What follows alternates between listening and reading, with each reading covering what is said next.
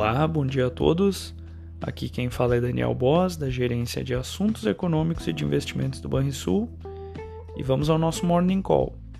Os futuros americanos permanecem estáveis nesta sexta-feira. Os três principais índices se encaminham para fechar sua terceira semana positiva e consecutiva. Na quinta, foram divulgados dados sobre o emprego nos Estados Unidos, que corroboram a visão positiva do mercado com 290 mil pedidos de seguro-desemprego na semana, 6 mil abaixo do patamar da última semana. As bolsas asiáticas tiveram resultado variado.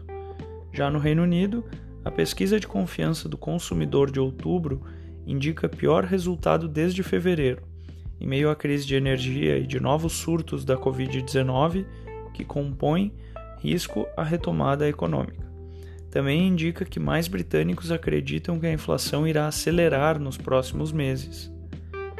Já nas commodities, os preços do barril do petróleo avançam e o minério de ferro tem queda na bolsa de Dalian.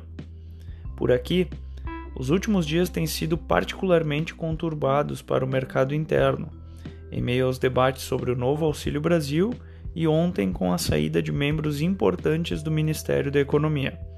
A bolsa tende a fechar outubro no pior patamar em 11 meses e o dólar e os juros seguem disparando. A solução encontrada para um Auxílio Brasil no valor de 400 reais foi a revisão do teto de gastos, uma mudança de regra que deveria ser feita apenas em 2026.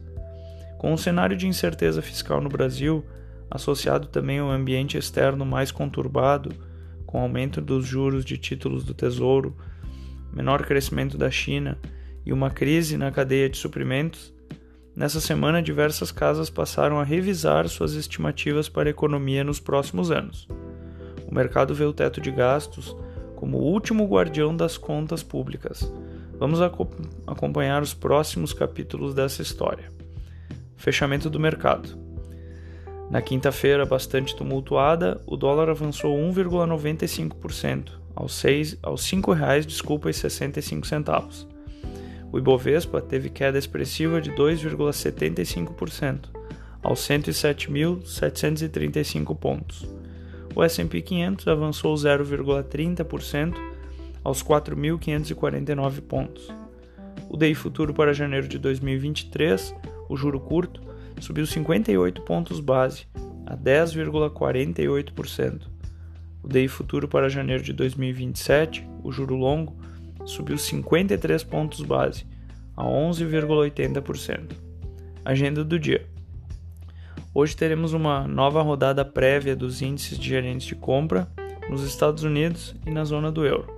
No Brasil, serão divulgados os dados das transações correntes mensais e investimentos estrangeiros diretos, também o dado mensal. Tenham todos uma boa sexta-feira, um ótimo final de semana e esperamos boas notícias para a próxima semana. Até mais.